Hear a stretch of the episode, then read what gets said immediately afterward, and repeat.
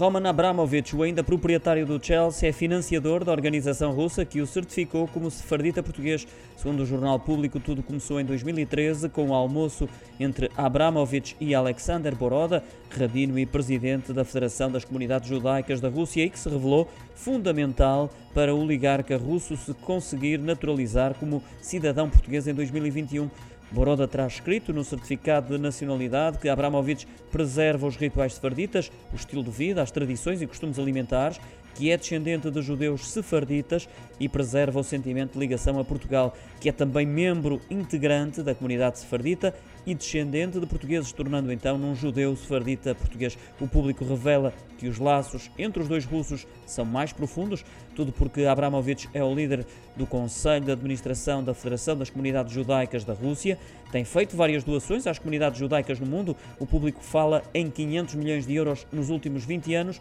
tendo ainda responsabilidades financeiras dentro da entidade.